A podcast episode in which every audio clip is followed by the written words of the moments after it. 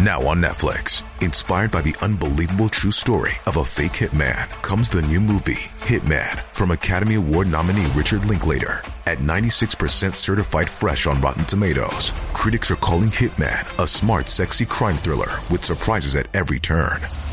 Starring Glenn Powell and Adria Arjona, Hitman. Now playing on Netflix and in select theaters. Rated R. どうも、ゆっくりレ夢ムです。 どうも、ゆっくりマリサだぜ。ねえ、マリサ。どうしたレ夢ム？もし私が突然失踪して数年後に電話をかけてきたらどうする？ちょっと怖いことを言うんじゃないぜ。レ夢ムが突然失踪することなんてあるわけないだろわからないわよ。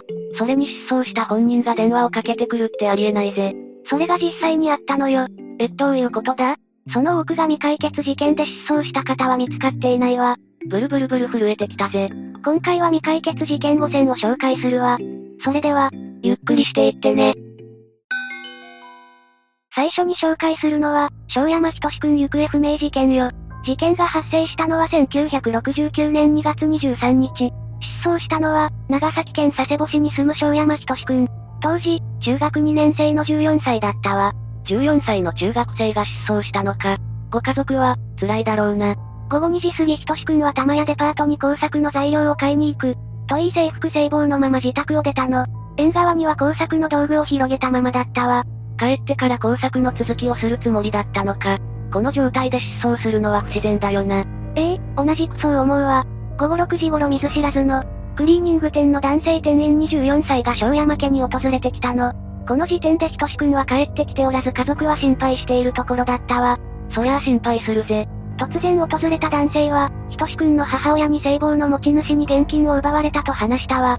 聖望の名前を見るとひとしくんの名前が書かれていた。男性は聖望の名前を頼りに小山家に来たってことらしいの。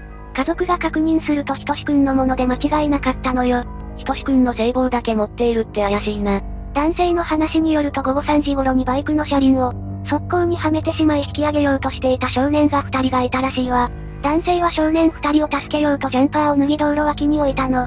すると少年1人が男性のジャンパーを奪い逃走。ジャンパーには現金46万円が入っていたの。男性は必死に少年を追いかけ聖望だけ取ったそうだわ。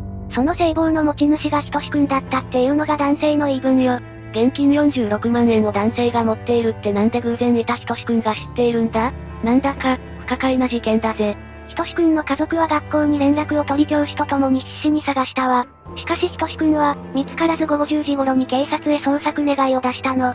ついに警察に連絡をしたんだな。翌日の昼頃、父親宛てにひとしくん本人から手紙が届くわ。え、なんだって？しかし中身を見るとひとしくんが書いたような手紙ではなかったの。内容は次のようなものよ。全略、心配かけてすみません。悪い友達に誘われて、人のお金を取りました。中には40万以上も入っていましたが、僕は少ししかもらっていません。学校の方は、僕の気持ちが収まるまで、病欠にしていてください。すぐに帰ってお詫びいたします。どうか探さないでください。ひとし、なんか中学生が書いたような文章には見えないぜ。そうね。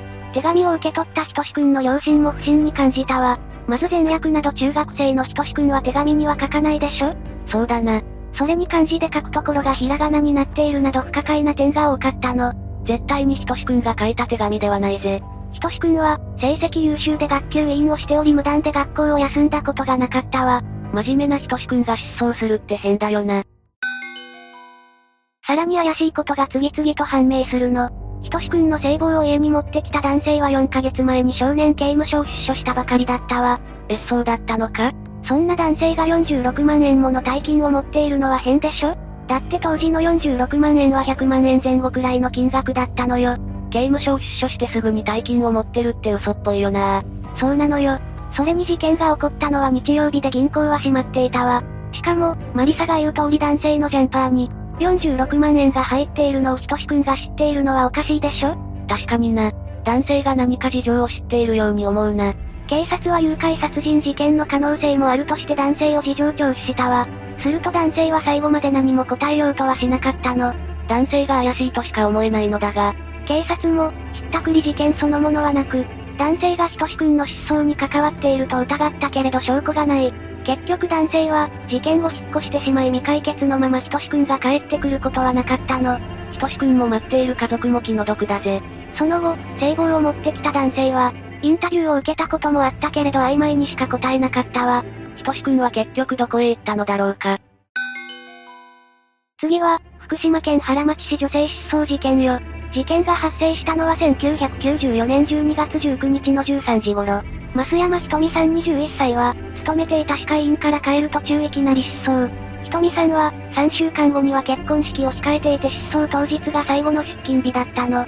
職場の方からは花束をもらい幸せ絶頂の時だったわ。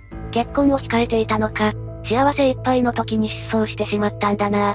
ところが事件発生当日、不審な出来事があったの。ひとみさんが勤める歯科医院に名前を名乗らない女性から、増山ひとみさんはいますか？という電話があったの。ひとみさん自身もしきりに時間を気にしていた様子よ。どうやらひとみさんは、電話をかけてきた女性と待ち合わせしていたみたいなの。電話をかけてきた女性怪しいな。ひとみさん失踪に関わっている可能性高いぜ。そうね。電話に対応した同僚も電話をかけてきた女性と、ひとみさんとは親しい仲ではなさそうだったと証言しているわ。つまりひとみさんは勤める歯科医院から、退社後に電話をかけてきた女性と愛事件に巻き込まれた可能性が高いの。電話をかけてきた女性の目的が気になるぜ。実は、婚約後ひとみさんは何者かに嫌がらせを受けていたの。自家用車に誹謗中傷を落書きされたり、自宅に無言電話がかけられたりしたわ。ひどい嫌がらせだな。しかも警察がひとみさんの所持品を調べていると、手帳に書かれていた不可解なメモを見つけるの。内容はお昼休みに〇〇という OL が出る。彼には他に切れていない女がいたらしい。でも割と冷静。勘が当たってた。彼は嫌がらせだという。そんな女は知らないとして、信じようという内容だったわ。もしかして電話をかけてきた女性が嫌がらせの犯人だったのかな。そうかもしれないわね。ひとみさんが失踪し婚約者も心配していると思いきや意外なものだったわ。婚約者は、ひとみさんを探すどころか、彼女は自分の意思で失踪したから、探す必要はない。とまで冷静にインタビューで語っているの。ええ婚約者が失踪したら普通は冷静にいられないぜ。なんだか冷たい印象だな。さらにひとみさんが失踪してから半年後、婚約者は、愛人とよりを戻し結婚したわ。婚約者が失踪しているのに結婚って嘘だろ。ひとみさん失踪は、恋愛関係の問題が原因になっている可能性が高いわね。恋って怖いな。まだ怖いことが続くわ。ひとみさんが失踪してから11ヶ月後、謎の電話がかかってきたの。対応したのはひとみさんの妹よ。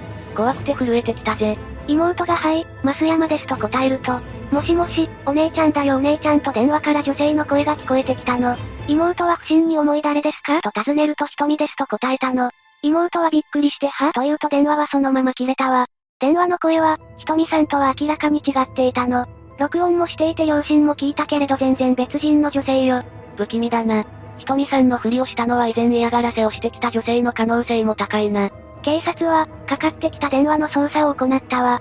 すると、ひとみさんが失踪した福島県原町市にある、公衆電話からかけられていたことが判明。年齢は50歳以上の女性で福島県独特の鉛があったわ。同じ福島県ってことは、ひとみさんを知っていたんだな。そう思うわ。だけど正確な情報は謎のまま。ひとみさんは現在も行方不明よ。ひとみさん無事でいると良いのだが。次は、石崎陽子さん失踪事件よ。事件が発生したのは1990年12月31日の大晦日。茨城県佐島郡三和町に住む中学2年生の石崎陽子さん14歳が突然失踪したの。大晦日に失踪したのか。陽子さんが行方不明になったのは、夕方17時頃。川沿いには、乗っていた自転車が放置されていたわ。失踪した時の様子から警察は陽子さんが何者かに連れ去られたと推測したの。自転車だけ残されているって明らか連れ去られているよな。陽子さんは、この日友人と会う予定をしていたわ。家を出る前には祖母から、大晦日だから早く帰ってくるんだよと言われはいという返事をしているの。これが陽子さんと家族が交わした最後の言葉になったわ。正月前に失踪しただなんて家族も辛いだろうな。陽子さんが連れ去られた場所は、1980年代から多くの行方不明者が出ている、大町ルート沿線上だったの。付近は伝統が少なく畑に囲まれていたわ。それに12月の夕方だと辺りは真っ暗よ。周辺には家も少ないから大声で助けを求めても誰も気づかない可能性が高いの。陽子さん怖かったと思うぜ。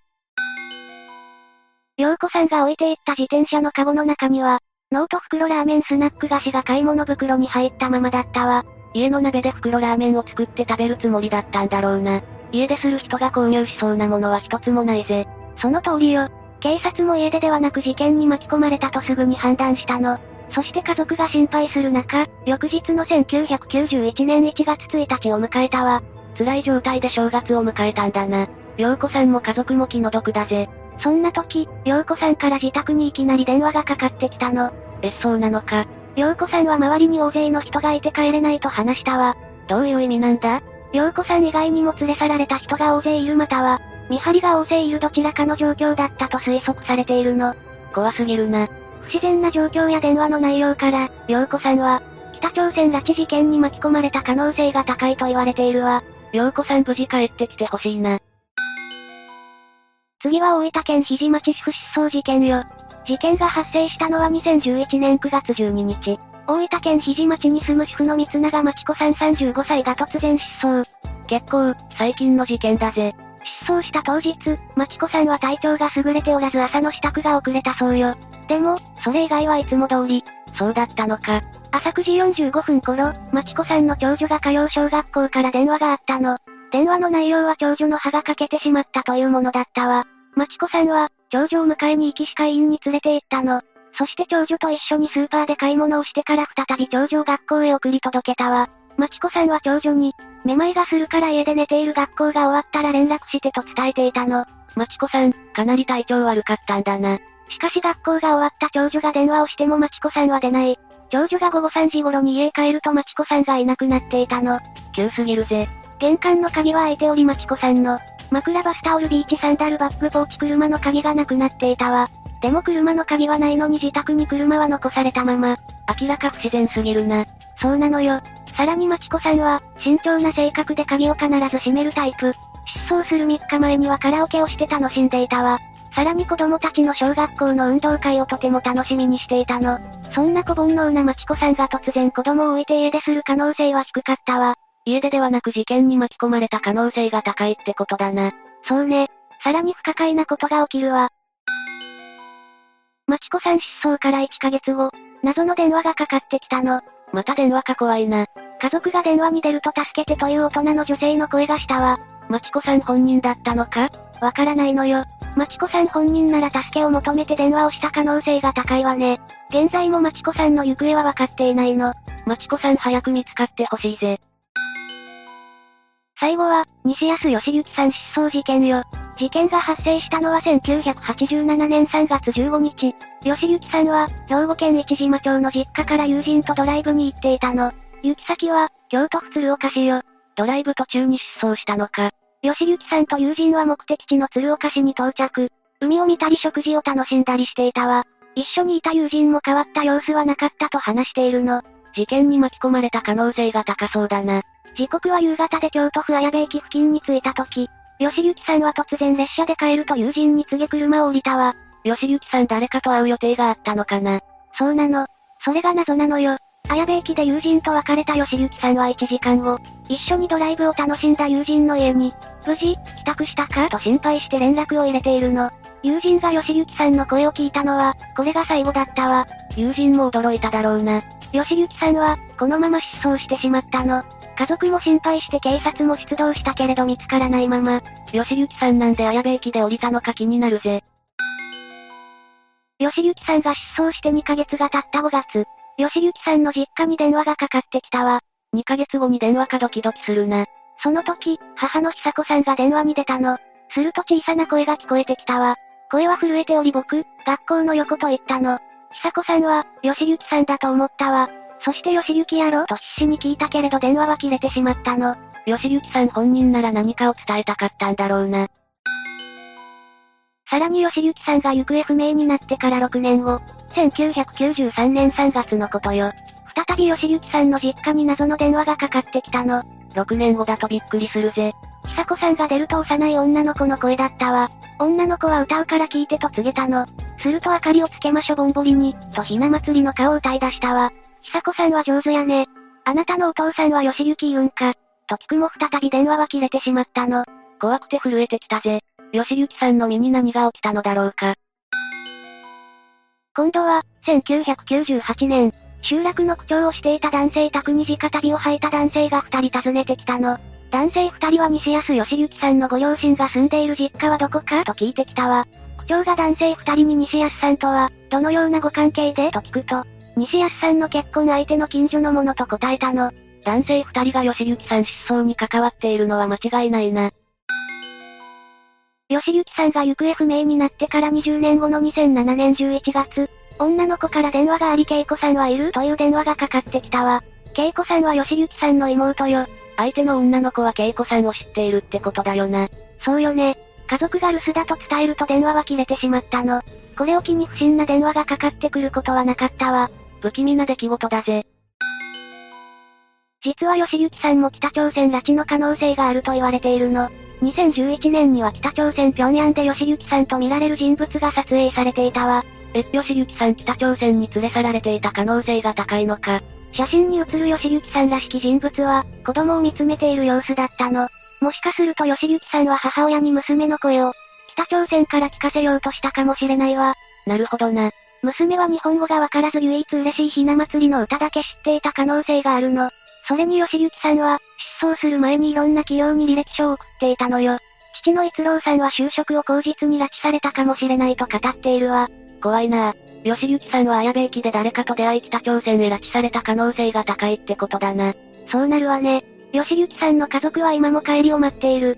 吉行を忘れたことはない。と言い待ち続けているわ。吉行さん無事帰ってきてほしいぜ。そうよね。ああ話を聞いてすっかり電話が怖くなってしまったぜ。夜道を歩くのも怖いな。一人で出歩くのも怖いぜ。私も怖くなってメリケンサックをさっき注文したわ。メリケンサックだと？マリサの分も買ったわよ。なんかよくわからないけれど、ありがたいぜ。でも急に事件に巻き込まれて失踪って怖いな失踪された本人やご家族も辛いわね。そうだな。長く待っておられる家族のためにも一日でも早く見つかってほしいぜ。行方不明になられている方々が一刻も早く、ご家族の元に戻られることをお祈りいたします。というわけで今回は未解決事件5選を紹介したわ。次回もゆっくりしていってね。